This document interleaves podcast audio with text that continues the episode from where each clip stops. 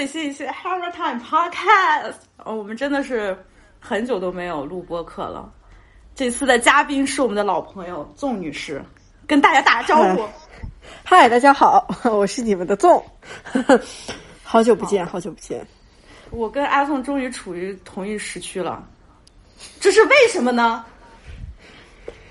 唉，这个故事比较长，从何简而言之，简而言之，纵女士回国是这。样子，就是呃，我不太想在美国度过这个 election month，我觉得 it's going to be a shit show。哎，然后 这真的是，这真的是我第一想法，就是觉得，呃，首先在美国的室友他们也都开始憋不住了，然后任何安全措施都没有，就大家都很随性，然后我觉得，啊、那边的所遇到的人也出现了很多的变动，然后自己的工作也进入一种停滞阶段，就是觉得在疫情期间内，在工作、呃生活上面都看不见希望，再加上还要去忍受十一月的 election month，我觉得这个 price 真的太高了。然后家里人又一直在叫我回来，于是加上有些好的工作机会和契机，我就回来了。是的，宋女士接下来要准备大展拳脚，希望有机会合作。这个这个拳脚肯定会伸得很大的，大家敬请期待。嗯希望有机会合作。我真的是我也憋挺久的了，虽然我不知道我在憋什么。为什么这个播客从八月初到现在一直都没有更新？是因为我自己在处理我工作上面的狗屎。这种狗屎是必须处理的。对，哪怕就是你面对的是一个非常卑鄙的小人，但是吧，这一般我的性格是我看到傻逼或者看到那种烂人，我会敬而远之，就是我不会跟他接触，我不能容忍我的圈子里面会出现这种人。但是又由于工作，我必须得每天跟他打交道，这种，所以这个时候我必须得展现出来我的态度了。而且我这次把他整得很惨，就是非常非常的爽。哎呀，我觉得这种事情就是属于，呃，如何在，呃，没就是在中国的职场系统里面没有可以去举报的 HR，哪怕在国外，他的 HR 都不是特别的给力。但就在这种情况下，如何保护自身的利益，如何为自己 stand up 是件很重要的事情。我觉得，没错，我们我反正是我是不能忍受自己被欺负的，所以必须要站起来反抗到底，哪怕是生活中很小的一点反抗，我觉得都是很有意义的。没错，不要觉得不要觉得小的反抗没有意义，是有意义的。你会让周围的人看到有你这样的人存在，你会让周围的人能很明显的感觉到反抗之前和反抗之后带来的这些变化。而且他们也会想，下次这件事情发生在我身上，我是不是可以向这样的人学习？就他们觉得哇，原来可以这个样子，是的，就会有一种诶的变化。我觉得还是蛮有意义的。对，这个狗屎已经说完了，那我们这次要聊什么主题呢？我觉得不如先从我们两个最近读的书开始，开始引出来。嗯，哦我最近我最近在读一本，嗯，很有意义的书，是呃美国的一位女记者，她她是摄影记者，然后她就她是专门跑到中东地区去拍摄，还有非洲、中东和非洲，她去拍战争的影像的，尤其伊拉克战争，她是由于伊拉克战争一炮而红。她她就从一个女性的视角去拍摄当地的女性的生活，哇哦，就是太震撼我的心灵了。等一下，你上周跟我说的不是你在读《Her Feminism》吗？哦，这个这个是另外一本，这个是我还在正在读，还没有看完。这个前面这本是已经看完的，就是我大概手上有三四本书，就是同时在进行。然后最先看完的是这一本，是这本女记者的摄影的这个 memoir，就是在在在讲自己的心理路程。这个实在太吸引人了。然后我昨天就开了一瓶酒，就呼噜噜全看完了。然后《Hood Feminism》是已经开始看了一半，然后就也是期待着哪一天突然间有触动我的点，然后我又开一瓶酒，又喝又看完这样子。我是想是《Her Feminism》这本书，虽然我还没有读，但是我之前听了一个在听播客的时候，这个女作者在讲她这些事情的时候，给我的震撼是非常大的。就是她那个作作家访谈，我忘记是 Fresh Air 还是哦，对，是 Fresh Air，就是 NPR 的一个当家播客节目。哇哦，我都没有听他的这个。主持人 Terry Gross，就是我之前我记得很早的时候，我发过微博，还专门讲这个事情，然后还讲了，我记得他当时确实是跟 Terry Gross 在对谈的，啊、然后 Terry Gross 哦本身是一个我非常喜欢的女主持人，我不知道你对她有没有了解？呃，了解的不够多，嗯，不太了解。我非常喜欢他，就是因为就是在我所有听播客的这个经验当中，我觉得他是做主持做的非常好的一个。而我主持这档播客，我也是，就是以他为我的偶像，一个榜样，来激励着我。就是他作为一个主持人来说，他的谈话技巧，还有跟嘉宾的一个互动的技巧都非常非常的老练，而且就是让人感觉很舒服。那他一开始在做播客之前，他是做什么的？他这个就他之前其实，就他之前其实也就是一直在媒体嘛。然后我记得那个时候还很早以前吧，读过他的一个，也是读过他被采访的这么一个播客，就是他曾经想的是自己一定要成为一个作家，因为他的梦想就是成为一个作家。但是后来就他就发现，他实在没办法成为一个作家。因为他觉得他自己缺乏做作家的某一种素质，或者他自己认为一个好的作家应该具备的一些关键东西吧，所以他就觉得，嗯，找到他找到一个适合他这自己的东西，就是主持人，他愿意去倾听别人的故事，然后愿意去跟别人对话，把别人身上最最有意思的、最闪光的那些部分呈现给更多的人，他认为这个才是对他最好的。他他当时就是觉得我就是不是一个做作家的料，所以我后来想清楚这件事情之后，他就一下变得很轻松。然后做访谈也是啊，就在 NPR 一直做了这么多年，成为了 Fresh Air，把 Fresh Air 做成了这么一个标志性的播客节目，这个就是我非常佩服他的一点。我记得是啊、哇哦我对我记得我是在二零一六年的时候，就是听到了他的这个采访，然后我大概也是一五一六年的时候就开始听这种英语类的播客嘛。嗯 Fresh Air 一直都是我非常喜欢的一个节目，然后听到 Terry Gross 这么讲，啊当时给我的那个启发也是就是非常大的。所以其实啊，我在二零一六年的时候就有做播客的想法了，你知道吗？一直憋了这么多年，这个这个播客大概是二零一九年才开始启动的，所以就是你们肯定也会知道，我其实是准备了很久。别看 Hammer Time 这个播客，它虽然聊的有一些东西，你感觉好像非常的随意，或者说我们聊的那些话题。就并不是多么的深刻，并不是很学术啊，或者说是像其他某些中文播客那样式儿，你懂我的意思吧？但是每一期播客我都非常用心，因为每一期播客，无论是我自己讲，还是我跟嘉宾讲这个主题，然后这个 topic，还有延伸出来的这些东西，全都是我已经准备了很久，并且我会反复思考应该。怎么用语言表达出来？怎么用我的声音和嘉宾的个性呈现出来的一个节目？所以不要觉得 Hammer Time 很简单，你开始做播客，你就知道做播客其实很难，并不是聊天那么简单哟。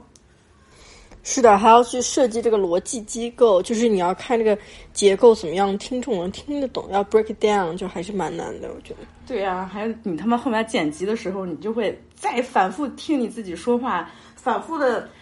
在一直在。重新回顾你自己当下说话的时候的这些逻辑啊，你自己的这些想法，其实是并不是很容易的一件事情。所以播客真的不是聊天那么简单。嗯，好，其实我们前面已经闲谈了很多了，对吧？嗯，拉回来，我就是想问你，读《Whole Feminism》当时情绪非常激动，然后跟我说太牛逼了，你再复述一遍。就现在想想那种情绪，其实我看了那本嗯《战地记者》和这本《Herd Feminism》，它其实有 interconnection 的。我觉得两本书都在讲一种，呃，就是如何在一个不被看好的社会里去反抗。他那种反抗特别的细腻。比如说《Herd Feminism》的作者，他好像。我没记错，因为最近看的书实在太多了，他应该还是 lesbian，他是一个 black lesbian，、然后他去写黑人女性的反抗，他是站在一种呃，就是双重 identity 的那种压迫之下，他把它釜底抽薪来讲述女性如何去团结。就是你想想看，她们首先作为呃黑人社会中的女性，她们得多么坚强的去团结，去歌颂，去鼓励下一代。而且就是包括像，我就后来联想到，我读那本书的时候，我就会去想象。呃，Dave Chappelle 还有像 Kanye，、他们在讲述自己的母亲的时候，就是他们的很多的 credit 都给到了自己的母亲，在他们小的时候给自己的鼓励。这件事情是，这其实就是一切的开始。母亲，黑人母亲以及黑人女性是一切的开始。就是我突然间有一种醒悟的感觉，就是有那种感，就是也不一定对，但是是有那种 connection 在。嗯嗯我都忘了我当时给你讲的什么了。其实，啊、我翻一下我们的聊天记录。对，啊，最近看的书实在太多，因为隔离期间就靠书来让自己逃避嘛。然后，因为我做了那个鼻子的核酸检测以后嘛，然后我的鼻子是剧痛无比，就整个人也不能吃任何止痛药去让它不痛，然后就只能靠书来逃避这种痛苦，就还是蛮惨 我们是应该微信聊的吧？那 iMessage，I think 嗯哦对 iMessage，哦就插播一条，尽量不要用我微信，傻逼微信。然后你说黑人 lesbian 的姐妹真的是铁腕铮铮，中国妇女协会要是遇上了黑人姐妹，那真的是一场精彩竞技，看一轮中国妇女协会如何被羞辱的舞台剧。啊，你真的是胆子不小，胆大包天啊你啊，你竟然敢指出中国妇女协会的不足啊！我都不知道你你来讲一讲，你为啥要把这俩来对比啊？这个有可能是要跟当天的 context 做一个 connection。我觉得那天我肯定是看到了什么中国妇女协会 进行了一件让我无比愤怒的事情，然后我就把他们两个放到了一起。哎，最近有发生什么？哎呀，最近让我想想女权这边发生的事情，就一大堆啦。就比如说什么，呃，生育啦，什么。鲍律师的案件啦，然后还有什么、呃卫生巾的讨论啦，嗯，呃，就最近就是女权话题密集到我已经无处可挡，然后中国妇女协会又出来说了一些什么，包括中国美院最近有什么性侵的这些什么新生安全知识手册里面对性侵的这种描写，就一系列。通过组织性、艺术性以及多重方向对女性的阻击，然后这种情况下，我读到了呃 herd feminism，然后我就觉得，哎呀，能不能就是让这位让这本书出来，对中国的这些伪女权进行一些一场就是当庭的辩论，我就会觉得会不会有一种嗯。高度上的对比，精神高度上的碾压，以及气势高度上的碾压，以及身份政治上的碾压，就是多重碾压。我那时候脑子里就在这样想，就感觉帮我骂的好爽。嗯，就是比较可能跟我聊天聊的比较多，或者是比较熟悉这个播客风格的人，应该都知道我其实是特别喜欢呃像这些黑人女性的活动家。作家，或者是这个播客就是关于黑人文化的嘛，是吧？但是我本身啊，是真的觉得黑人这个群体，他们在各个方面都能带给我一种非常全新的视角。没错、啊，在我仔细思考这件事情之前，我所认为的女权主义，我所认为的女性活动家，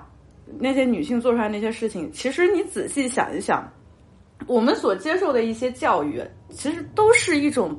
白人的话语体系。你无论说你所谓的 woke，你醒悟了，或者说嗯，这个女性应该怎么怎么样，lean on 还是 lean in，lean in 是吧？就是给你感觉说啊，这个东西太白了。你一方面感觉到，对，你对你一方面感觉到，嗯，难道就是当你成为一种精英，你才有权利或者你才有资格在讨论这件事情吗？还是说你要成为一个女权主义者，你首先必须要让自己成为精英？我后来反思我所接受到的这些媒体还有流行文化的这些这些灌输吧，应该说是我都会觉得是有那么一点点问题。就是当我思考的这个角度会更多，当我看到的更多，尤其是呃更具体的是，当黑人的音乐，尤其是黑人的女 rapper，还有女艺术家，他们的艺术作品、他们的音乐作品，在重新带给我不一样的视角的时候，我才真正感受到能给我力量的、给我鼓励的、让我真正坚强起来的，全都是黑人女性艺术家。而 hold feminism，你从字面意义上看，它就是来自街区的，而且这个 hood 它的意思其实就是贫民窟嘛，就是在美国黑人社区里边发达呃发展的并不是很好，比较破败的一些街区，它在这个里边诞生的 feminism，它跟白人女性的 feminism 到底有什么不一样？唉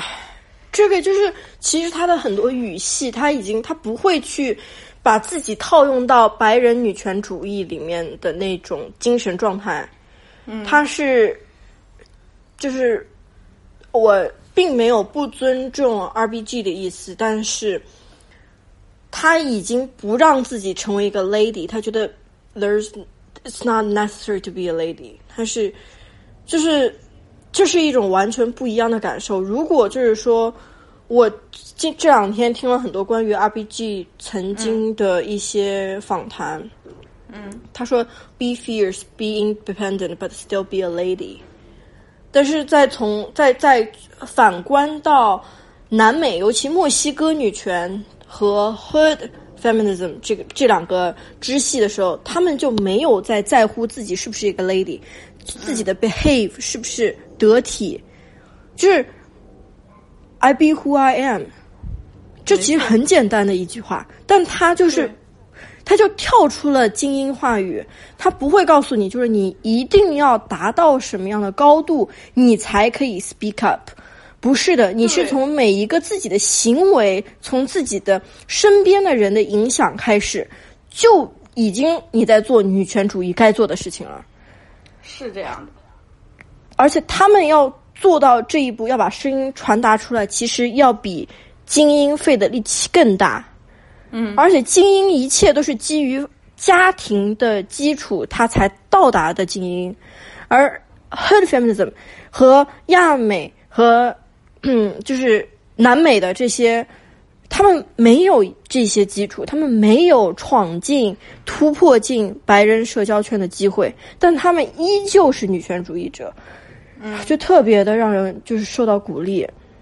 对，尤其是对于少数族裔来说，少数族裔这个群体，就是大范围的少数族裔，他们本身嗯要面临的，他们这个问题，尤其是人权斗争的这个问题，就是他们首要要抗争的一个东西。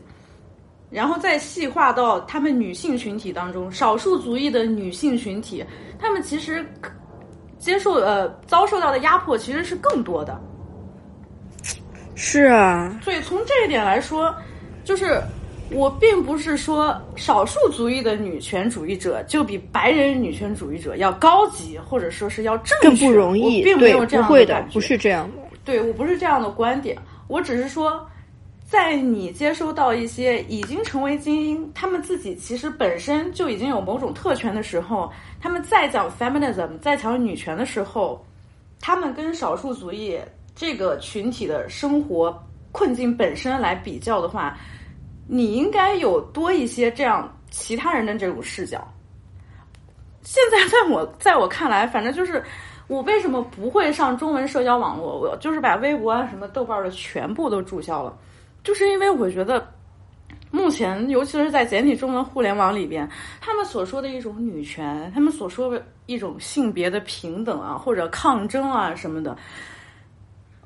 我觉得那种东西完全就是直接从西方白人精英女性里边直接拿过来了。首先，他们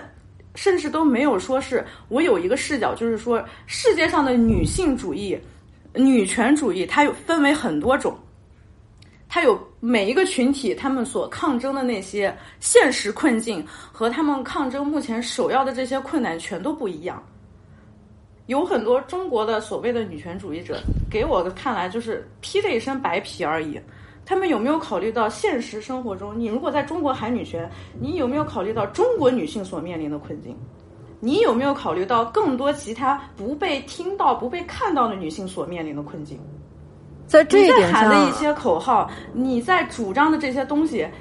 你自己真正的思考过吗？或者说，你有没有亲近过这个群体？你有没有想过自己跟这个群体有什么关系？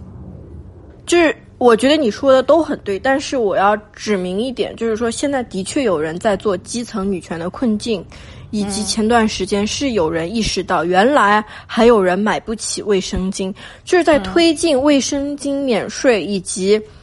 就是甚至说卫生巾免费和棉条免费，以及避孕手段就是加入医保，就是避孕措施是要被医保覆盖，这种很细小的事情，我我在我身边有认识到有女权主，就是有一些。社群工作者正在为这件事情努力，所以说，并不是这个声音彻底没有，而是，嗯，我逐渐在这几个月，尤其在今年的下半年，我看到这些声音慢慢的浮出来了。我我还是蛮期待看到这些声音越来越大，因为微博上以及其他媒体上，我看到有人在这件事情上不断的发生，不断的努力，在尝试着突破。这个西方话语的困境，我觉得还是，这我们还是要指明是有这个声音存在的，只是还是不够大，声音还不够响。对，当然，嗯，不过我特别喜欢 Hood Feminism。呃，虽然我没有读过这本书啊，但是因为我听过那个作家访谈，然后我也知道这本书它的那个核心的那个观点是什么。我还想讲一点，其实就是这个关键词为什么要把 feminism 前面加一个 hood。你来先讲。这个是属于黑，这个是属于黑人女性自己的抗争。它，它就它，它其实是非常幽默的一个表达，就完全就不像是就拿我刚才举那个例子，你以为的女权主义者，你以为走在前面抗争那些女性，她们全都是白人。确实，这些白人女权主义者为我们后面铺开了很多的道路，他为我们就是砍掉了很多的困难，能让我们现在的发生。更加的无所畏惧，给了我们勇气，给了我们鼓励。但是在这个贫呃贫穷的这个街区，在贫穷的后的里边，都是黑人的这个群体，这个环境，这个语境当中，这个后的 feminism，它给我的有一种特别幽默又特别就是有意思的那种感觉，就让我想起来，嗯，Terry Gross 曾经在采访 Lizzo 的时候，你知道 Lizzo 吗？呃。能不能再给我补充一点背景知识？对，就是 Lizzo，她其实是一个黑人女 rapper，也不能说他是一个呃，就是那样式的我们想要那种 rapper，他其实是一个黑人的音乐艺术家。他在二零一九年的时候非常火，因为他的那张专辑，就是在二零一九年后半年，整个就是他的那首单曲《Truth Hurts》，一直就是霸榜了 Billboard One Hundred Top One。霸榜了很久哦，你说这首歌我就记起来了。对，因为他其实他的这，呃，然后他去年也出了一张专辑嘛，Cause I Love You。他的这有一些很多作品，他其实是早几年他就已经发表出来了。Truth Hurts，因为呃一部以黑人女性为主角的电影用到了这首歌，所以这首歌突然之间就爆火。然后 Lizzo 在二零一九年就是非常的风光，他甚至还拿到了格莱美的。Contemporary，，Urban Contemporary Music Category 这个最佳专辑还是最佳艺人，我忘记具体是哪个 category。就是整个二零一九年都是 Lizzo 的非常非常成功、非常风光的一年。然后我就记得在也是 NPR 的 Fresh Air 里边，还是 Terry Gross 在采访 Lizzo 这个事情。我之前我记得好像我发过微博讲啊，就是 Terry Gross 她其实是一个比较年长的一个女性，她像女前辈一样。然后他在问，他在问 Lizzo，就是呃，你的音乐作品或者你这个人，你表现出来的这种女权主义的特质，你是怎么看待的？类似于这样的问题。然后 Lizzo 就说。在你们这个代际，就是 your generation，可能 Terry Gross 他确实是比 Lizzo 长个十几二十年吧。就说你们这一代的女权主义者，你们要扔掉胸罩，你们不穿胸罩上街，你们去抗议。但是 my generation，my bra is in your face，这是 Lizzo 的回答。这个这个回答就让你你一下你就觉得哦。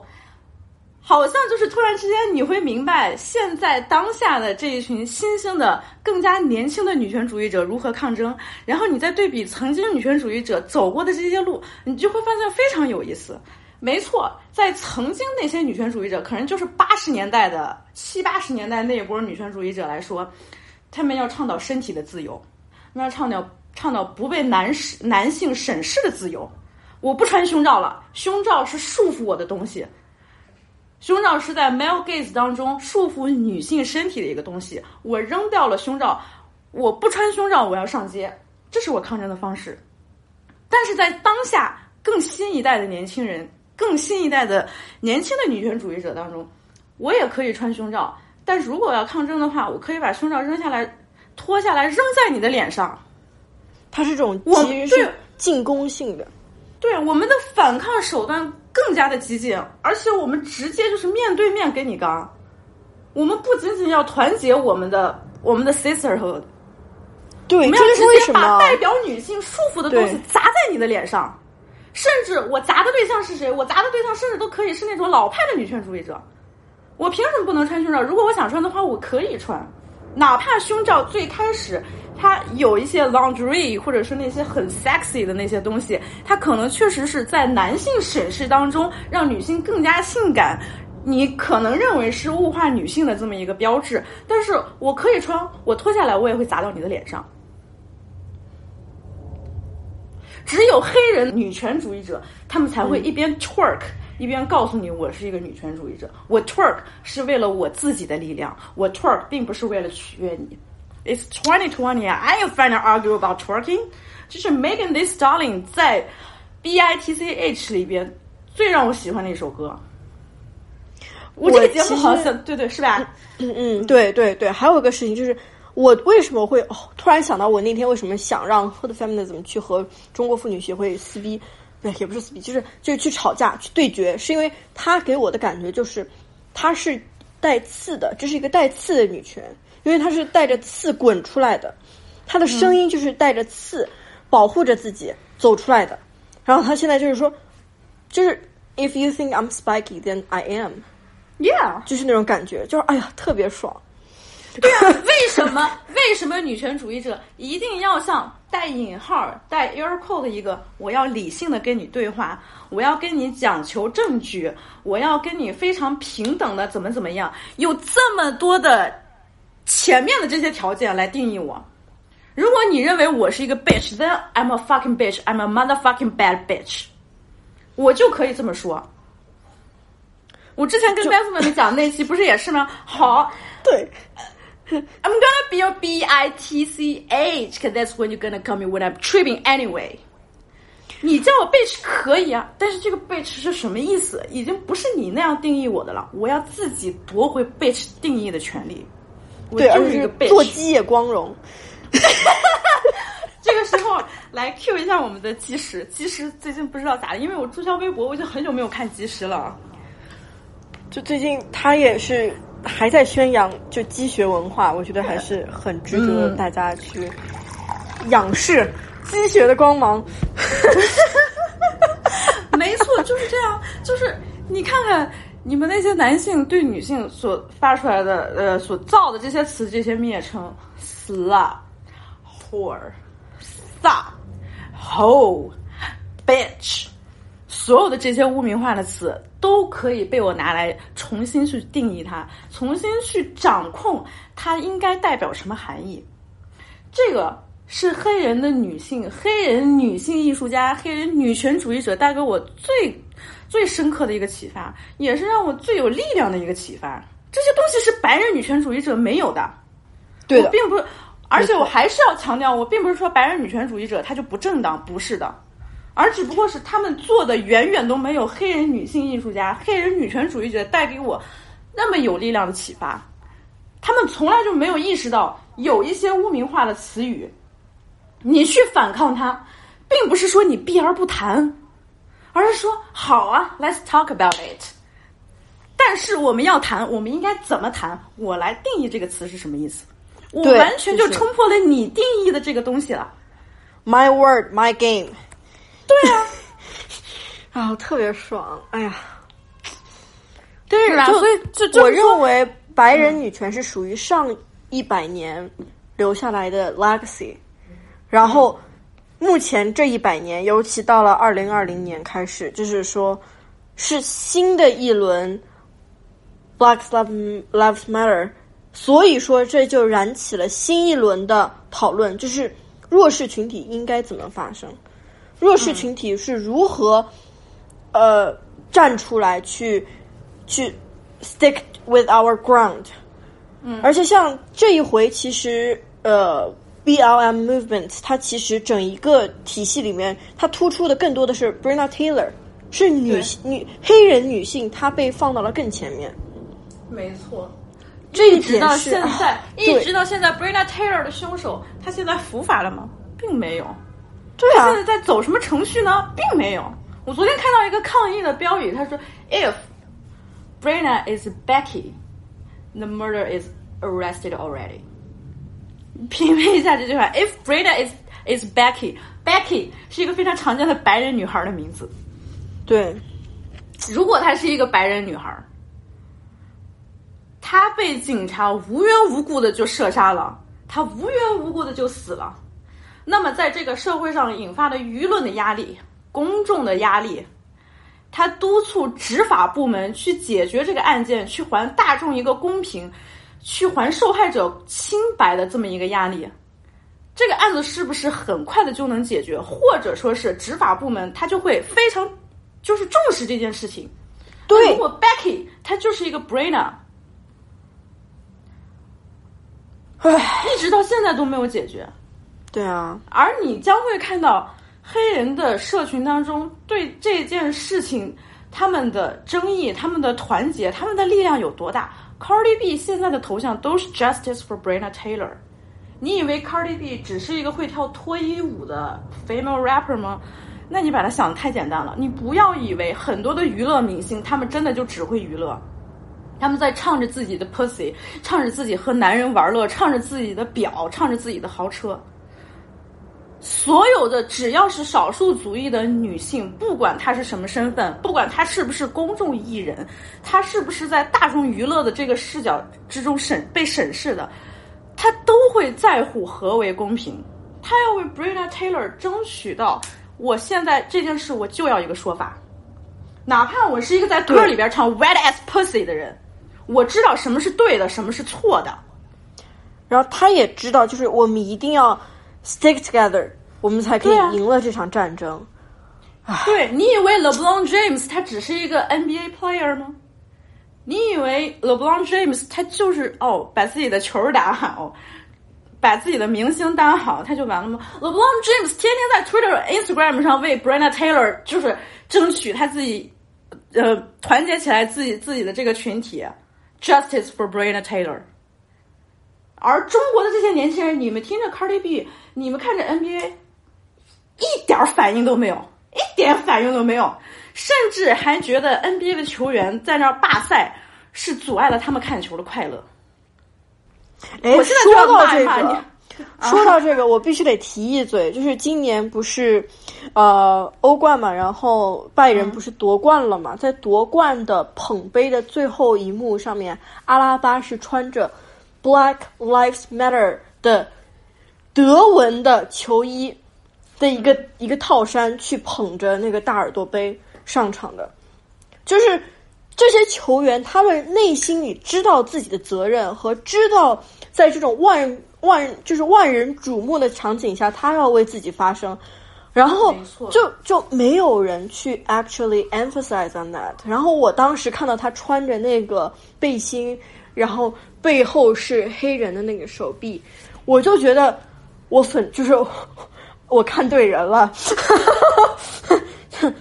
I know 他们到那一刻，哪怕他们是被胜利的喜悦覆盖着自己的呃整个团队的时候，他自己知道他有一个义务，他要在那一刻让全世界的人看到他的呼声，他还是跟黑人姐妹站在一起的，哇，就那种感觉，嗯，唉，然后就是这这这所有的政治的呼声，跟他们做的每一件事情、每一个行为都是在一起的，而不是我们作为一种粉丝，在中国话语内，就是大家觉得啊，这就是一个娱乐行为啊，这就是大家看看球开心啊、就是他不是他的每一个行为，他的每一个目光，他把每一个凝视都画到了自己的整个就是政治行动上面，这是特别难得的一件事情。对啊，政治问题是一切问题的根源，一切问题都是政治问题。不要再觉得政治话题是一个可以单拎出来，和其他社会发生的问题和其他甚至不同领域的问题毫无关系的一个话题。政治问题是一切问题的根源，而在哎中国，我觉得你对在中国，你目前看到的所有的不公，所有让你感感觉到难受的事情，纠结根本其实全都是体制问题，这就包是包括你这次啊，你这次撕这个垃圾也是因为政治问题。为什么要轮到你这个问题才会解，就是才会被被你拉出水面来？我觉得就是因为，呃，其他的所有人他们认为这种多一事不如少一事，这种跪久了的，就是不应该说这件事情，不应该把它拉出来，然后这会影响到我的生计问题。就 they have so many things to care about, then they forget the the basis，就是还是要为自己的权益而发声。如果有这么一个。大家看谁不爽就把它说出来，就去解决它，就去把它拉到台面上，堂堂正正、光光明明的解决。那这些这件事情就不会轮到你来去说。没错。啊这以这件事情你就知道吧归结下去还对，这这个事情是非常非常典型的一个，就是中国人处理问题的一个态度。对，这让人觉得很愤怒。就是听你讲，我会觉得这不仅仅是发生在你身上的一个个体事件，而是一个群体性事件。就大家为什么会觉得，为什么啊？你真厉害，你这么敢说？其实是因为别人太不敢讲了，别人太不敢为自己而战争。对啊，当你为了自己的权益站起来发声的时候，你做的这件事情，它本身就是一个政治行为，因为哎这关乎到你个人的权利，哎，你还记这得最关乎到你周围群体的权利，这就是一个政治问题。这回不是合肥的工业大学的学生不就是抗议了吗？联合起来抗议，为了国庆放假。他们抗议完以后，其他的学校为了不让自己的学生发生这种群体性政治事件，他们提前就把校门给学生开开了，让他们去放假了。这就是学，这就是一个很典型的团群体性政治事件啊。对啊，这个事情其实它其实非常的简单，你完成它并不需要你要付出多么大的代价，你只要发声，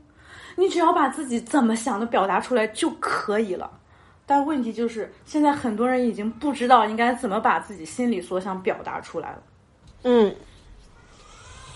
唉，我有个很幼稚的想法，认为就是还是要从大学生开始，让他们意识到，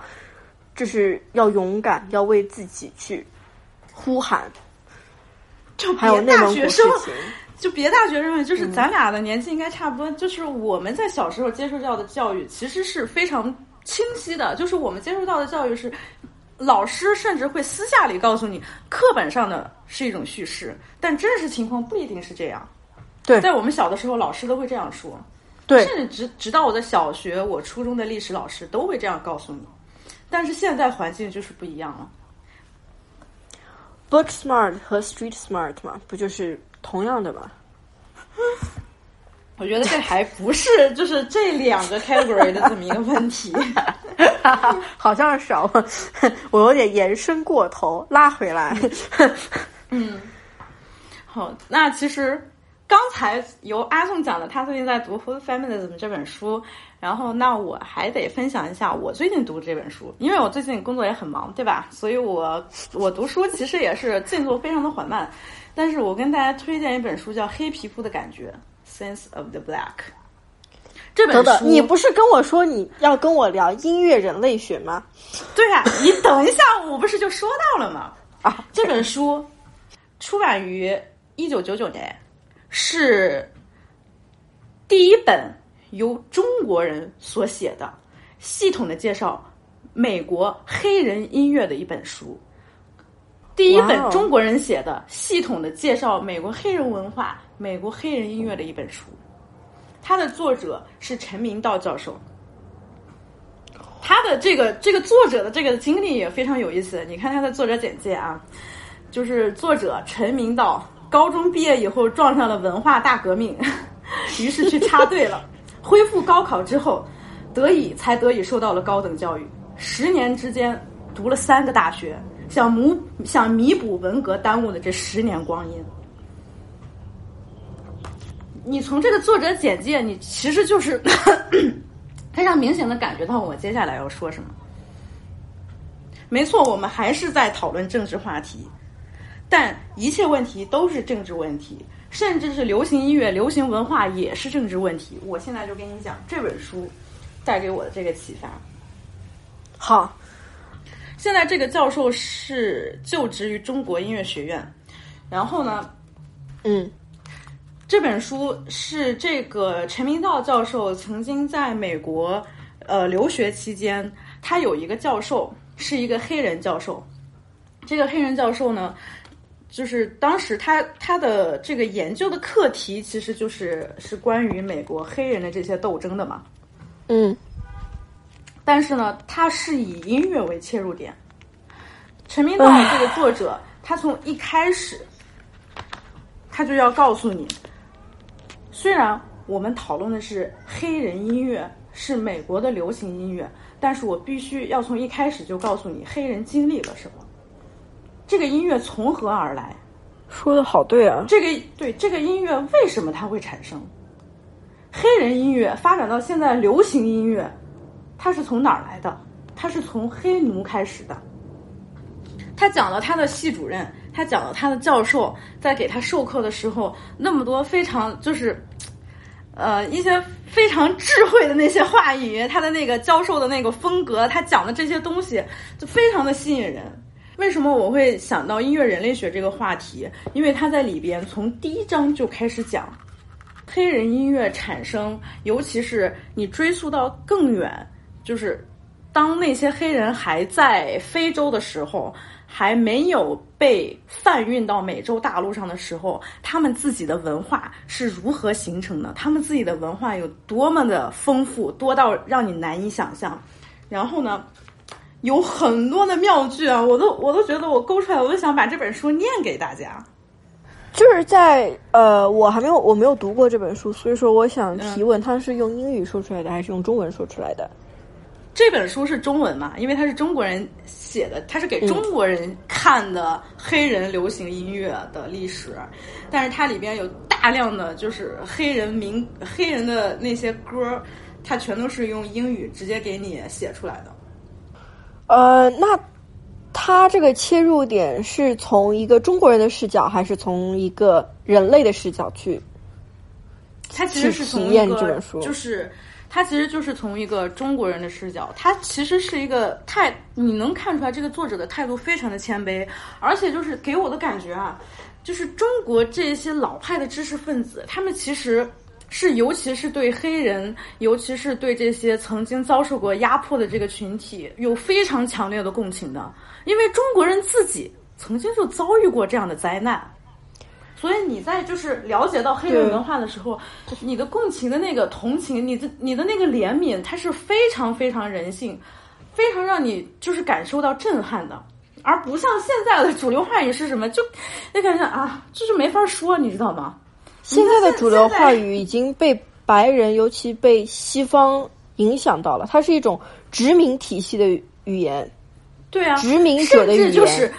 甚至就是中国的知识分子、中国的学者认为黑人的文化它是下等文化呀。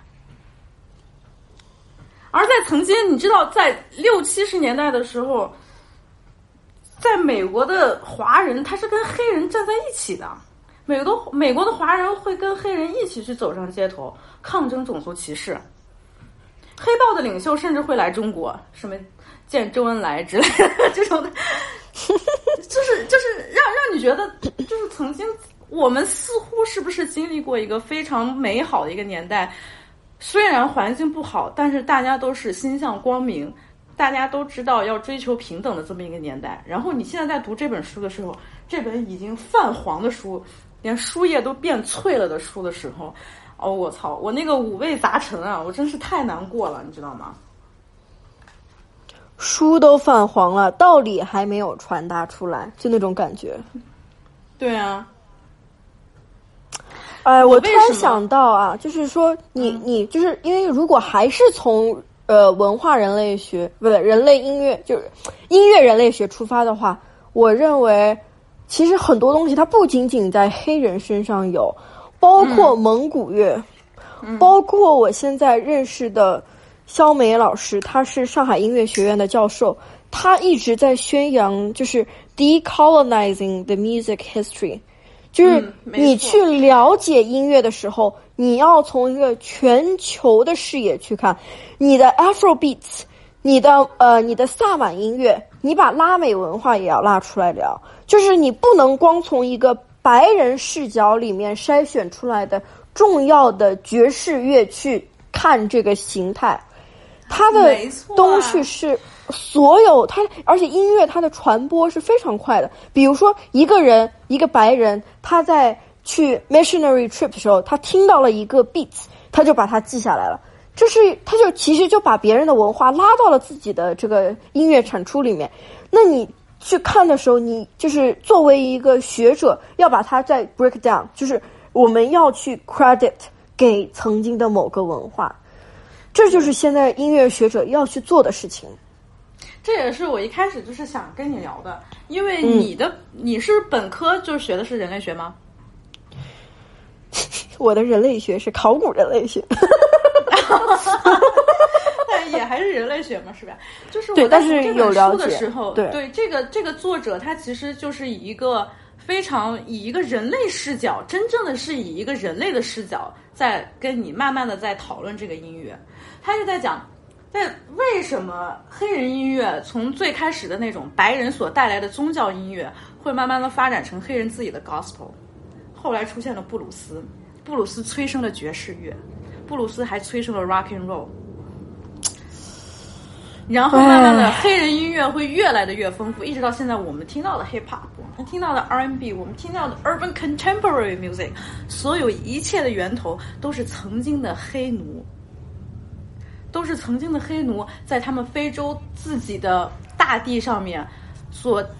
一直延续下来，他们对节奏的感觉，他们对韵律的感觉，然后他们结合到了自己被贩卖到美洲大陆上，白人强加给他们的宗教音乐，强加给他们的宗教的这个观点，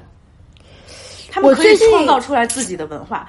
哪怕你现在听到的很多东西，你似乎觉得就是已经成为了非常标准的一种，呃，可以工业化的、可以体系化、可以系统化的音乐，但是究其源头，是在非洲部落里边那些祭祀时候，他们在打鼓时候的那些伴奏。那些黑人他们自己在唱的，他们无论在发生红白喜事啊，他们这些盛典时候，他们嘴里嘴里边所嘟囔出来的那些音节，一切的源头都是这里。流行文化是黑人的文化，流行音乐就是黑人音乐。我最近还在听那个，我在我最近在不是在学口风琴嘛，然后 melodica，然后我开始听，呃，就是牙买加音乐，然后，那你有我没有听我上一期跟老林聊的牙买加音乐那期？好像还没有听到。你真的是，哎，你赶紧回去听，还没看上一期。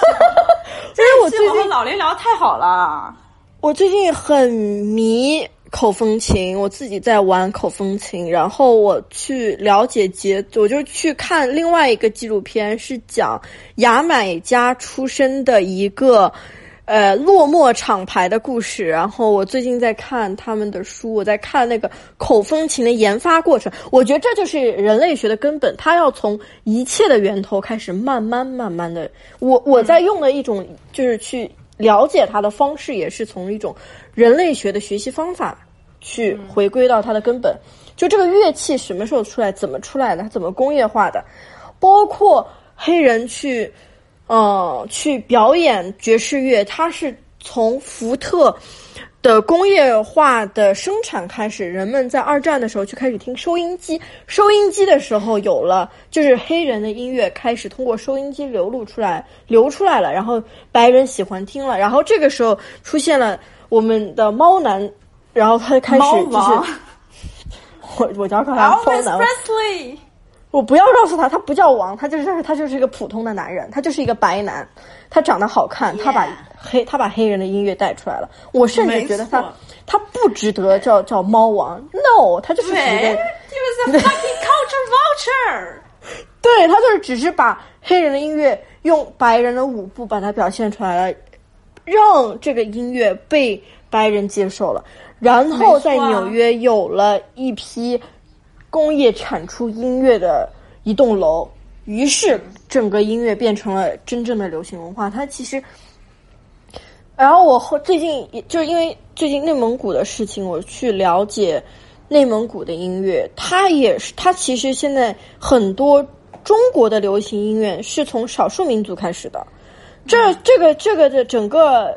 它的产线其实和黑人音乐变成黑人流就变成现在流行文化是非常相像的。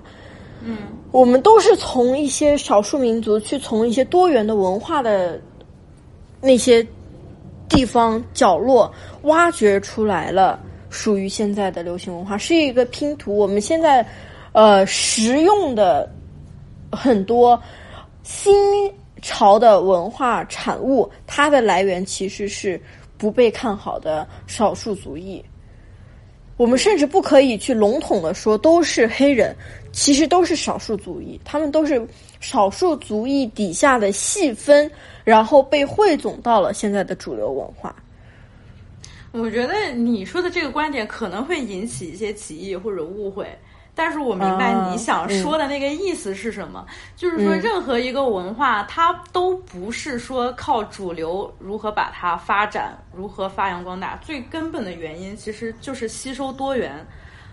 不一样的文化背景、不一样的文化视角。说对我回到承认我说错了。对，灰对呃我说的有偏差。回到这本书就是黑皮肤的感觉，他一开始嗯。这个作者就发出了非常深刻的一个，就是他说了这么一段话：哪个文化可以万岁？黑人把自己的生命投入到时间的长河中，成为文化历史的活的载体。人类历史无始无终，所谓有史以来，不仅仅是指书面记录的历史，这个就是我接下来要说的重点。我们现在所看到的被记录下来的音乐，它是写在谱子上的音乐，而在曾经几百年前的非洲大陆，非洲人没有记录音乐的载体，但是他们仍然可以把自己的音乐传承下来，因为流淌在他们的血液当中，伴随着他们 DNA 成长起来的，就是那些鼓的韵律，就是那些在祭祀时发出来的嘟囔，就是他们在哇哇哇哇，在什么，在他们做的所谓的什么巫术呀或者什么东西的时候，这些东西是流淌在他们血液里边的。这些音乐才后来跟可以被记录在谱子上的西方世界的音乐融合成一体，得以被记录下来，得以被传承下来。我们总说音乐的历史从什么什么时候开始来，但是那是因为这些音乐是被记载下来了。你不知道的，没有办法被记载下来的音乐，没有办法在写在纸面上的音乐，它比你想象的历史要久得多，它比你想象中的要丰富的多。这才是人类学视角最重要的一个态度。你不仅仅是研究纸面上的东西，你不能研只研究书本，你要真正的深入这个群体，深入这个文化，你将会知道，即便是曾经在非洲大陆上，黑人不会写字儿，不懂英语，他们没有办法记载，但是他们仍然有自己的方式，让自己的音乐的 DNA 一代一代传承下来。这里我就还要再提一嘴，就是说，当你提到这个的时候，我要先作为人类学学者，就前人类学学者，我要站出来批判一下人类学。人类学本身，人类学本身它是一个殖民的遗产，它是来自于英国传统的殖民视角的产物。他是他为什么要去学选学人类啊？他是想去分出人类的三六九等来，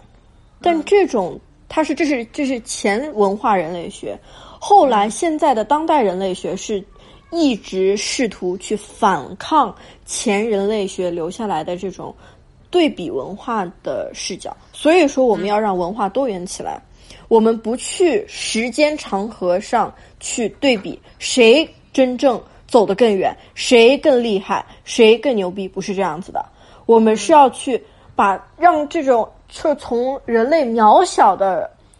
这一个视角出发，去让所有的文化灿烂起来。这才是现在每一个人类学试图去做，每一个人类学学者试图去做的事情。然后你刚刚说到了，呃，其实音乐一开始是祭祀文化，这就又要。讲到人类长河上，呃，文字的出现，呃，记载的出现和传承的出现，以及宗教的出现，一其实没有宗人一开始是，呃，是呃游牧，也不一定是一开始就就肯定是游牧，但是在呃没有固定居所以及没有固定社会形态的情况下，他们没他们是通过声音去。告诉大家，就是你怎么去做这个文呃去去做石器，然后比如说你白天的时候你要捕猎，那你晚上的时候怎么办？他们要去用晚上的时间去学习如何去制作一个东西，然后有了乐器，他们发现用音乐这能够延长一些东西的呃传承，因为会呃记得更牢。有了音乐的帮助以后，他对一些事情记得就更牢了。然后呃。在这是在一切在纸出现之前，然后当他们开始有了就居所，有了居所以后，就会选择，因为有些人就会拥有更多的粮食，有些人会有更少的粮食，于是社会有了阶层的出现。这个时候，音乐后来音乐就变成了一种高尚的，只有嗯上层社会拥有更多闲暇时间的人才能去享受的一种载体。呃，然后有了更。那有了这些，他们就得那些上层社会就得去想如何去统治下层社会。于是有了宗教和信仰，去信奉神，去信奉天神、地神、不拉不拉神。于是有了什么各种宗教。这种情况下，音乐就有了区分了。就比如说，有些有些音乐是为了去去歌颂神啊什么的哒哒哒，这呃以及就不是一种实用性的音乐了。然后。这个时候其实是各就是不是单一文化，并不是只是单一的一个黑人或者呃什么萨满人，不是，它是所有的所有的群体，它都有当时的宗教音乐。所以说，我们现在去去看音乐的时候，并不是什么什么传统音乐、古典音乐，它其实你去看有中东有中东的音乐，中国有中国的音乐，黑人有黑人的音乐，到处都有音乐，到处都有文化，这种是璀璨无比的。所以说。就特别，而且是，我是觉得，我是觉得，你把音乐啊区分为古典、通俗或者大众、小众、高级、低等，这本身就是一个不是无聊，是一个错误的，对，这么一个划分的东西。你以为美国的白人，你以为最开始美国的白人音乐有多高级吗？我就告诉你们，就是在曾经美洲大陆刚被开辟出来的时候。去美洲大陆上的那些白人，那些西方白人是什么样的人？是他们在欧洲本国就是已经无法生生存的白人。这些白人最后才会觉得，哦，美洲大陆是可能是一个新的机会。他们本身在自己原来的国家本身就是底层，他们想在美洲大陆上获得更多的机会，获得更好的生存空间空间，因为他们在曾经无论是法国、英国，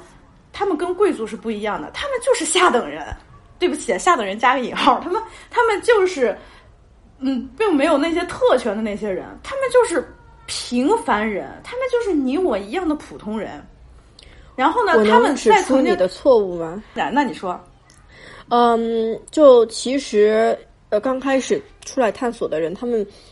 更多的是就是比如说像西班牙、葡萄牙，他们出来的都是、呃为了传播神学，就是 missionary 哦，好，你继续讲。传教，他们是其实呃，比如说来到当时他们来到美洲，或者他们去墨西哥，或者去非洲，他们都是为了去建教堂，他们拿的钱都是天主教给他们的钱，让他们去开辟新的土地。其实我们再来一个破折号，对对这个进行一个新的解释，就是他们是为了去找到可以挖的金矿，并且找、啊就是奴隶，他们去购买奴隶，去购买人力资源，就是去奴隶人。于是他们就从，就是他们认为英语是更高级的语言，以及就是不在这个语言系统内的，就变成了更低级，因为他们不理解。嗯，那就是你比我说的阶段应该更早一点，就是接下来就是南美、北美这这两片整个大陆这些已经被发现的时候，接下来去美国的移民，对接下来是这个美国的移民，就对对对，是的，就是我从这时候开始讲，就是他们曾经也是非常向往贵族的生活，或者说是他们是非常虔诚的基督教徒或者天主教徒，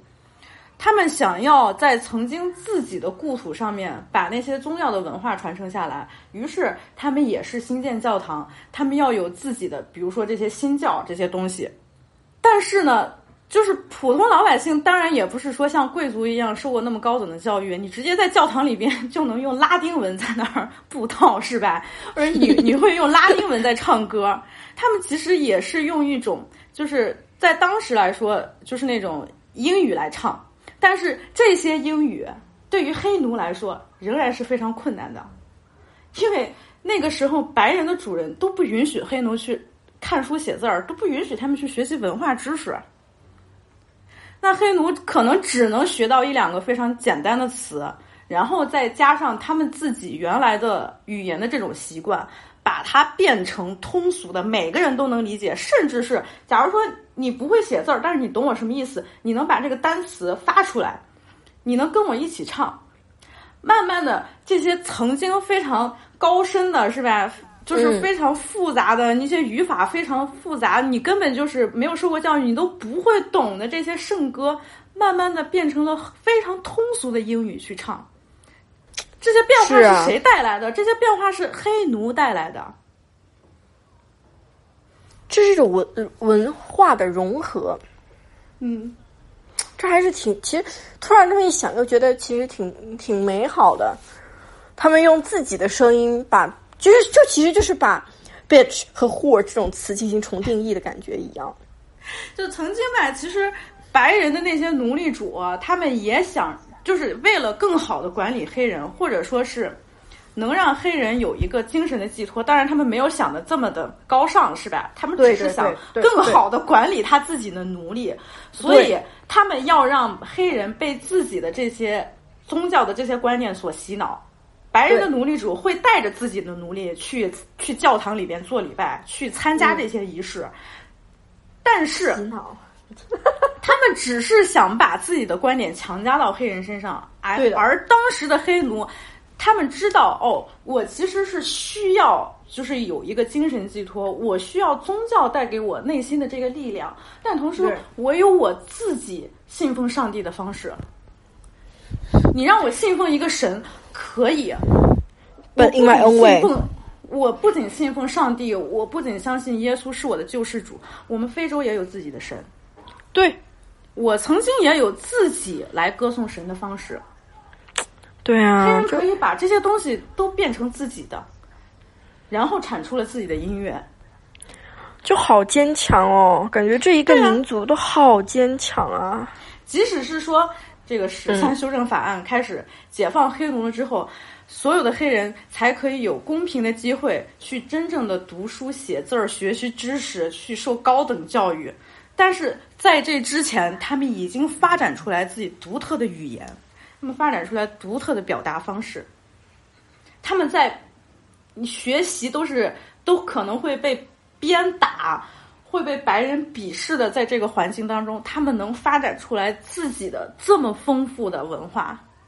难道你不觉得这他妈是一件特别牛逼，就让你觉得不可思议的事情吗？唉，有一种夹缝生存的感觉。对，而且这本书还提到一个非常有意思的地方，就是白人奴隶主他们不允许黑人看书写字儿，不允许他们学习英语，是啊，但是他们会让呃主动教黑人去弹奏一些乐器。这些黑人，这些黑奴不识谱啊！我操，你他妈这些五线谱是你们白人的，是你们西方白人的，那你扔给我一架钢琴。然后白人奴隶主想让我的奴隶来取悦我，给我弹奏一下，让我也学一学我曾经西方的那些贵族，我也要当贵族。然后他把一堆乐器扔给了自己的奴隶，让奴隶自己去学。嗯，人家学会了，但是人家弹钢琴的方式跟你不一样。黑人发明了爵士乐，他们发明出了切分的节奏，他们他们用不一样的节奏，他们把整个框架都打乱，他们发明出来 rap time，他们发明出来了 jazz。就你将会知道，就是这本书里边就带给我的就特别多，就是在曾经，黑奴哪怕他甚至不会写自己的名字，但他一定精通某些乐器。他要么是一个非常出色的小号手，他要么特别会吹萨克斯，他特别会弹钢琴，他的手特别灵巧。嗯，但是他甚至还是不会写自己的名字。他能用音乐来表达他们自己，他们自己的痛苦，他自己的快乐。他连谱都不识，你以为当奴隶的有多少识谱啊？还你真的以为黑奴会照着五线谱在弹钢琴吗？哎呀，就觉得十音真的是个很美好的事对情。呀、你在十九世纪的时候，黑奴都不会写字儿，你觉得他们会照着五线谱弹钢琴吗？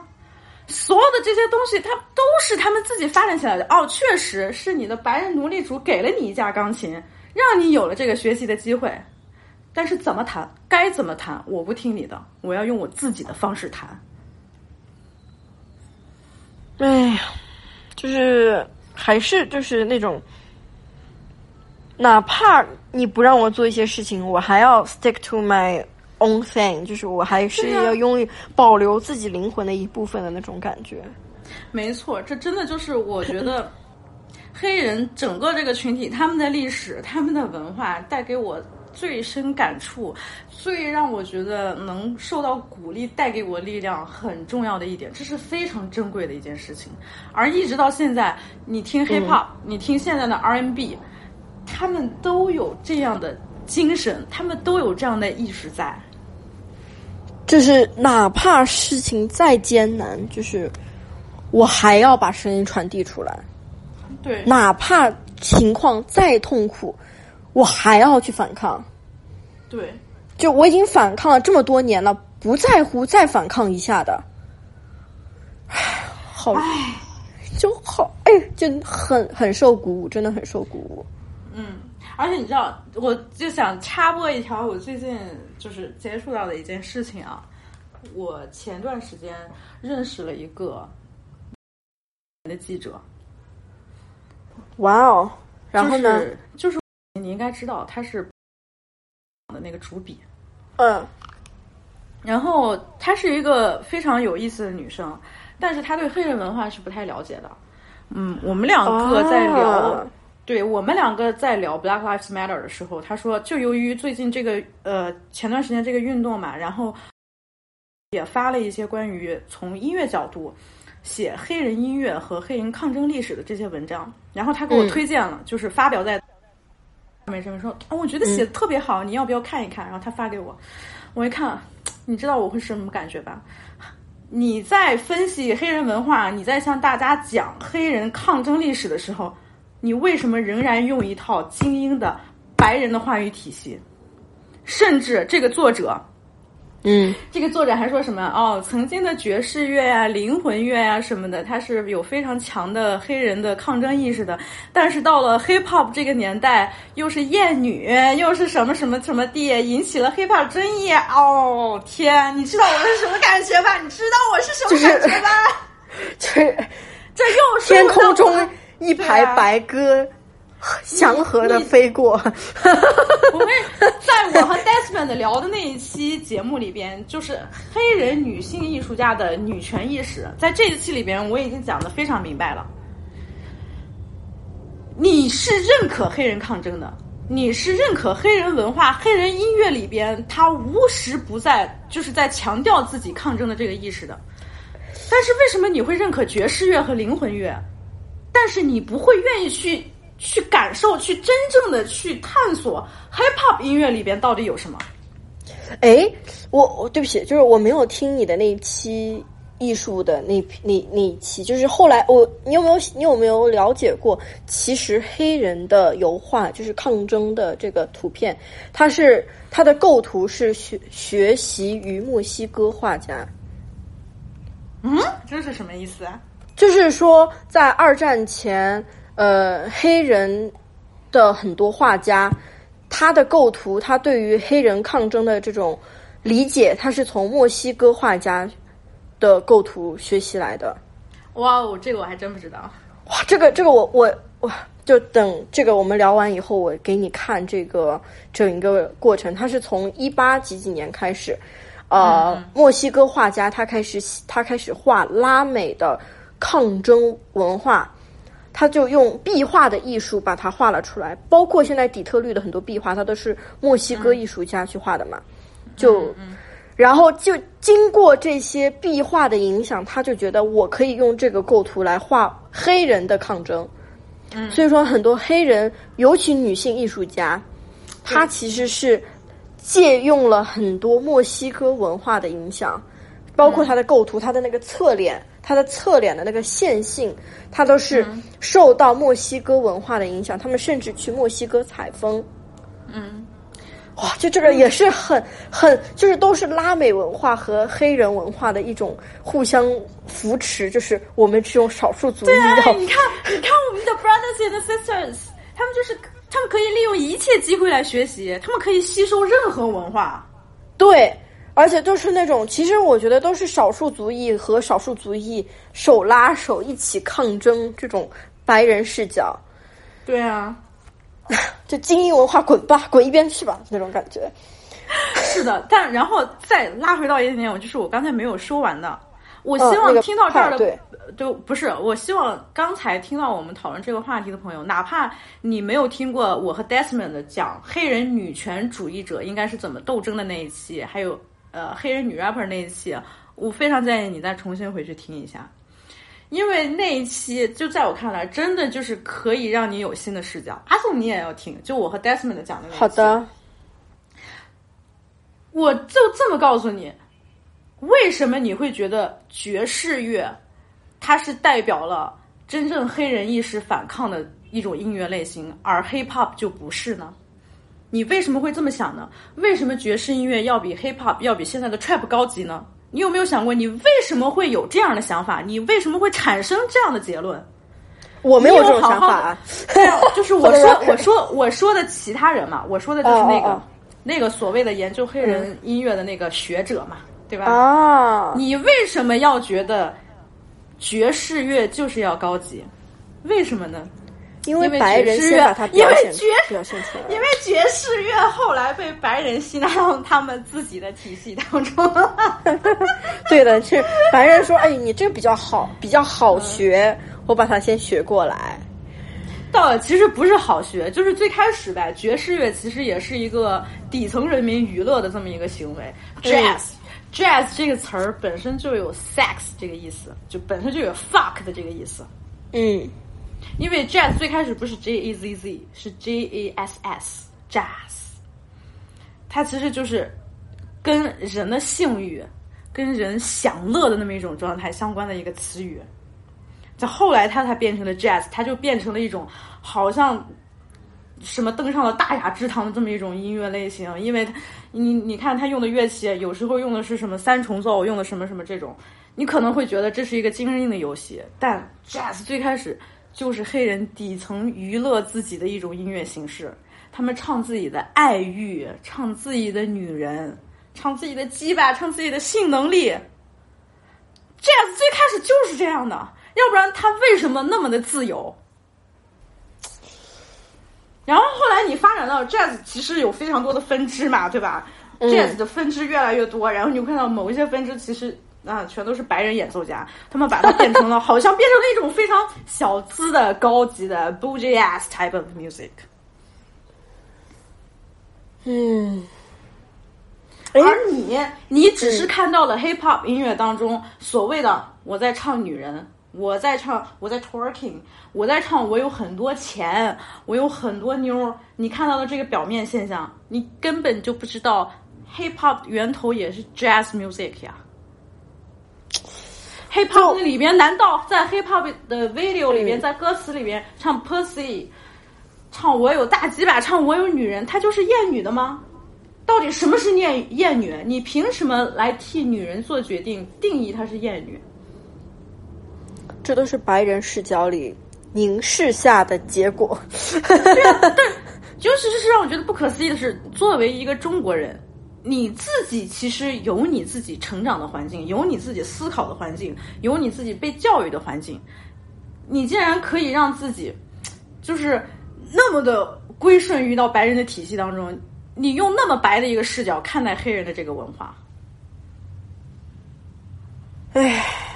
这一点就让我觉得，这这我跟你说，这是很多老逼、很多老逼的一个视角。我其实知道很多老逼，他们一直到现在都觉得 trap music is trash。我说啊，现在的 hip hop 音乐根本就不行。说是啊，真正黑人音乐还得听什么灵魂乐、什么爵士乐，觉得那特别高级，怎么怎么样。我跟你说，hip hop music is pop music。hip hop 音乐就是现在最能代表。每一个人最能代表当下文化、代表当下的 zeitgeist 的一个音乐。我给你讲个突然间我想到的一个瞬间啊，就是前几天，就是我九月初的时候还在美国，然后还在旧金山，就是那个非常 apocalyptic 的那一天，就是非常天上非常红的那一天，我刚好是去旧金山旁边那个 Treasure Island，就是一个其实是 Trash Island 的，然后我去做那个核酸检测，然后我和我的室友。嗯，然后就是当时我突然间，就是播放了那个，嗯，就 Jesus Walks，突然间在我的那个 playlist 里面，就是好，就没有任何我是 shuffle 的，然后突然间放了这首歌，然后我整个人，我和我的室友就在车上怔住了，就整个怔住了，就你就觉得人，他就他唱的就是人的事情，他就通过 hip hop 唱。唱 Jesus，然后再唱到人本身，就是 Jesus walk walks among us 那种感觉，就天上是红的，一切都是没有生意，一切都死气沉沉，然后就觉得他就是唱的就是人，他唱唱的甚至不是黑人文化，他唱的就是每一个人的事情。你高了，你低了，你生活的平凡了，他就唱的是那种呼喊。哦，我当时又觉得，就音乐哪有高低啊？他就是。它就是一种文化，它就是最贴近我们的歌啊，就那种，哎，我当时听到那首歌，我就觉得 Oh my goodness 的那种，对，Epiphany，我我非我非常突然想到了，就是突然就插播一下，对，就是你再回过头来再讲 Jesus Walk 这首歌，嗯，你肯定也看过那个纪录片，就是讲这首歌它一整个制作的那个纪录片，嗯嗯，The Songs That Shook America。嗯，康也在这里边唱的并不是像白人他那种乡村音乐啊，白人的那种音乐里边他赞美上帝怎么怎么样，他唱的是芝加哥街头的那些 hustlers，他唱的是 hookers，他唱的就是你，你不要觉得你比 hookers 高级到哪里，他唱的就是你，他唱的是每一个人在挣扎的问题。对对对，他描绘出了就是芝加芝加哥有个外号不叫 Chirac 嘛，就是。Chicago Chicago 和呃伊拉克这个结合的这个名字，他他他唱的，他描绘出来一幅在芝加哥就是最底层、最黑暗的那一面，但同时告诉你，耶稣与我同行，它是一种力量。这个这个时候，就是我对就是当他们在在说听完这首歌之后，没有一个人说自己嗯是无神论者。因为哪怕你所谓你是在我讲的另外一个范围里边的无神论者，你是以怎么样一个眼光，一个现代嗯科学的眼光来看待宗教这件事，你一定不是一个无神论者，因为你心中需要有希望，你需要有精神的指引，嗯，你需要有这么一个力量来告诉你你要走下去，你要在黑暗里边站起来。尤其在今年呀，对，你说我现在我又喝大了。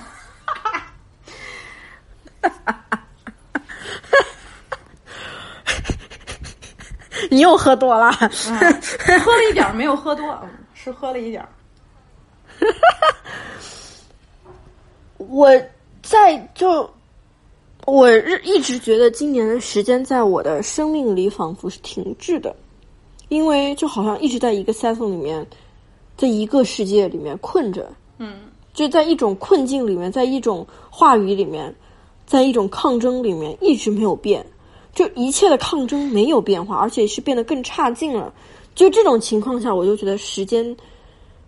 好像就在我的生命里没有变化。我觉得我自己的形态没有变化，嗯我一直在一种很压抑的感觉里面。然后那天听到这 Jesus Walks 的时候，我是觉得我当时就在车里面哭了，就毫毫无毫无就是毫无准备的，就突然间觉得好像信仰是真实存在的那种。嗯哎呀，就就一种很很神异的那种 moment，然后就是当当听见你说，呃，更高尚的音乐，就更你要去了解黑人，得去听 gospel，就是黑，就就你可以用任何音乐去歌颂同样的就是信仰同样的东西，嗯它没有高低贵贱。音乐就是在艺术种类里面是不分高低贵贱的，只有在同一个种类里面，有垃圾的表达者和有优秀的表达者。嗯，我从始至终我都觉得嗯。宗教不应该是我们现在所看到的那么狭隘的那种视角。嗯。有一个宗教信仰，无论你是信佛教、伊斯兰教、基督教，还是其他的什么教，它并不是说我们有一个造物者创造了这个世界，你要听从他，而是在每一个宗教当中的神就是你自己的参照，嗯。就是那那一股能让你坚持下来的力量。没有一个人是无神论者，因为作为一个人，你一定需要这些。因为人类能给我们的都是 conditional love，但是神能给我们的是 unconditional love，嗯。这就很难得啊，很难得。对啊，就是再说回到这本书，我还想跟大家嗯再念一段，就是说当时这个作者写到了白人的那些奴隶主要把就是西方的那些宗教的那些观念强加到自己的奴隶身上，好让他们嗯好让他们更好的管理，是吧？什么的？嗯为什么基督教本身其实在以前是一个挺白的宗教，然后它能变成黑人？你看，其实现在每一个黑人都信奉信奉基督教，甚至是 Jonas 跟我说，他妈妈之前每天 礼拜天早上是 Get your ass up，我要 going to church，就是。哦，对啊，就是 Jonas 跟我讲的，然后就是 Jonas 还说他妈妈经常在家里面放爵士乐。嗯 Anyway，这就是一个很甜的故事。在 在这本书里边，这个作者讲到，基督教的全部历史表明，它是同时提倡谦让精神和战斗精神的宗教。它既是自我折磨的殉教者的宗教，也是向外扩张的十字军的宗教。在基督教的教育中，黑人既可以找到医治心灵创伤的药方，又能发现忍受奴役的精神支柱，同时还可以找到要求平等的理由，以及鼓励反抗的动力。宗教感情的加深，可以略微减轻奴隶制带来的痛苦。这种感情出自个人的内心，十分天真，但又十分强烈。美国黑人的宗教体验确实与众不同，由于他们深深的感到狂哄、孤独、无能为力，他们只能祈求上帝的保护，以求减轻他们的痛苦。这种在黑暗中探索的感情，一直顽强的在黑人音乐中表现出来。嗯哼，这句话说的就太对了，就能在中文里面听到这种声音，好感人啊！对啊，你知道，就是就是以前都是在英语里面听到他们讲这种话，但是用中文说出来有一种对他就是说亲切的触动感。我真的非常推荐大家，如果有机会的话，一定要搞这本书来看看。这本书我是在多抓鱼，我一直预定它，预定了很久，然后才终于有一本可以让我买到。所以这本书现在应该是挺难买的。我不知道，嗯，我也没有尝试过用其他什么方法来读到这本书，但是我真的建议每一个人都来读。首先，他其实是真的是一个中国学者、中国知识分子，或者是一个很普通的中国人，跟大家讲，嗯曾经在美国，在美洲大陆上几百年前黑人的这些抗争怎么怎么样，一直到现在。而且这个这个作者本身，他其实就很值得我们去再去了解他。就是作为一个曾经在文化大革命中被剥夺了受教育权利的人，在恢复文革之后，十年之中读了三个大学，这是不是报复性学习啊？开个玩笑。这，真的就是让我感受到曾经的中国知识分子，嗯他们的那种情怀，哦呦，真的是现在的这些这些学者什么的，你们真的应该好好读一读一读这本书，或者真的好好的去想想你自己的前辈曾经能写出来这样的书，在上个世纪，在几十年前写出这样的书，而你们某些自诩精英的这些知识分子，怎么好意思说黑人文化是下等的文化？哎，而且就是有一个分类，就是八九年之前的艺术家和八九年之后的作家和知识分子，又是一个，一个是文革嘛，一个是八九年嘛，嗯，对。然后再到现在，就是我，啊、其实就昨天看蔡国强放烟花，我又受到了一些震撼，就是看到艺术家分层那种，他们就是，哎，蔡国强属于八九年后的艺术家吧？算是 Anyway 对，算是对他和嗯徐冰，他们喜他们他们的表达都是那种以小击大，他们是想用那种宏观震撼的、强大的，就是以以衬托人的渺小的那种艺术作品。我认为他们其实是用另外一种方式，隐晦的表达团结，能够体现出一种宏大的震撼力，但是他们又不知道如何去把它更直接的表达出来，他们不敢直接的表达出来，于是他们退而求其次，用那种中国人能够理解的隐晦的、不直接的方式去告诉、去表达出来、去嘶吼出来。他们还是需要表达的，但是他们就是找到了一种折中的安全的方式。那这个问题其实也让我很悲观啊，就是等我们这一代人在死了的时候，这个环境会变成什么样子呢？就是就是经常会想到这个问题。我倒不是说什么把自己放在一个特别高的这么一个位置啊，想要怎么怎么怎么评判一下，但是你知道我在想什么吗？嗯，我觉得这个时候正好是我们应该去加强表达的时候。最近不是吴老白和郑红斌，还有他们做了一个绝食艺术，就是他们自己建了一个监狱，嗯，来进行艺术表达。那好，这这时候多说几句吴老白吧。你把这段给我去掉。不不不不，我要想起来，我说要多说说吴老白，并不是说私事儿是吧？而是我想说，吴老白就是曾经你给我的，你跟我说的那些，就是当我曾经在非常极端、非常激烈的批评说现在的中国艺术家没有一个好东西的时候，你跟我说，其实那是你并不知道，像吴老白这样的艺术家还有很多。对啊，对啊，他们就是因为什么？因为呃，我我把这个我把他们之前的报道拿出来念一下好了，正好有一个机会去聊到这些艺术，就给他们点时间。呃，是这样，前段时间就是呃呃这段这段的报道新闻报道，我用他们自己原本的话语来讲这件事情会比较好。嗯这件事情的一开始是一位饥饿艺术家发起人的名字叫唐杰，他家在安徽省阜阳，呃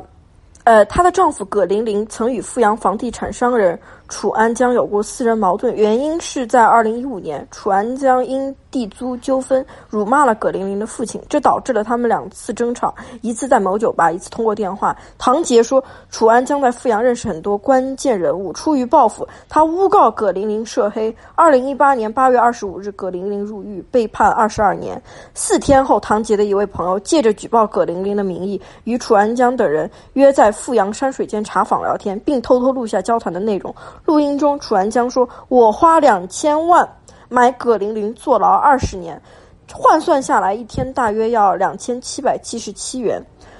呃，他以这个价格买了葛玲玲二十年的牢狱。唐杰则用同样的价格雇佣了十一人，一人为发生过的一种不公义抗议。他们就要在他们建起了一个监狱，然后进行二十四小时直播，不吃不喝，在这个监狱里面，然后。”有人就在这个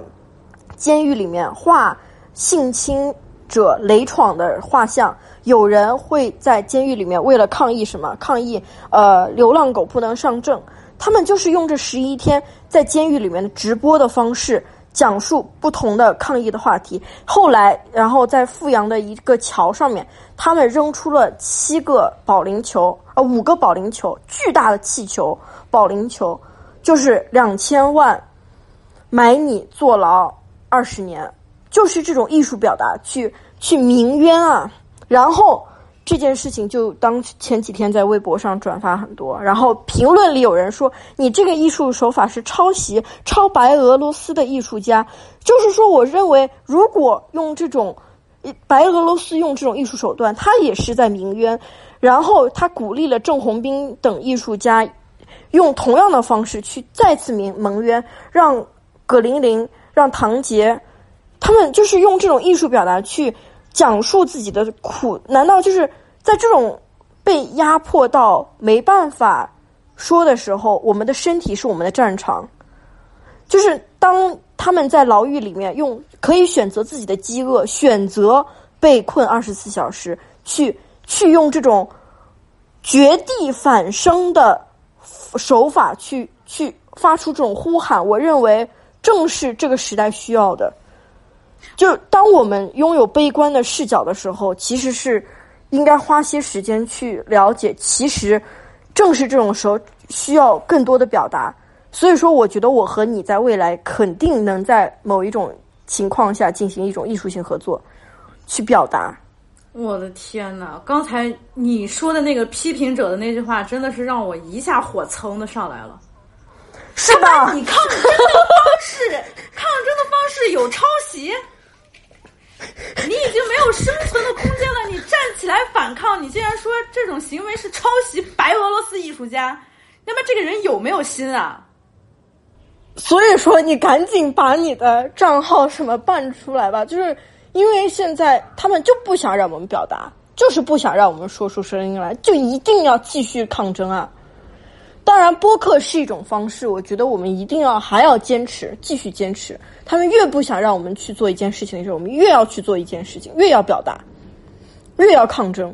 越要继续发出声音来，而且还要就是去继续的惹事。这就是我的想法啊。下次你把吴老白叫来吧，聊起。等等一会儿我们 off record 的时候，我再跟你说些事情。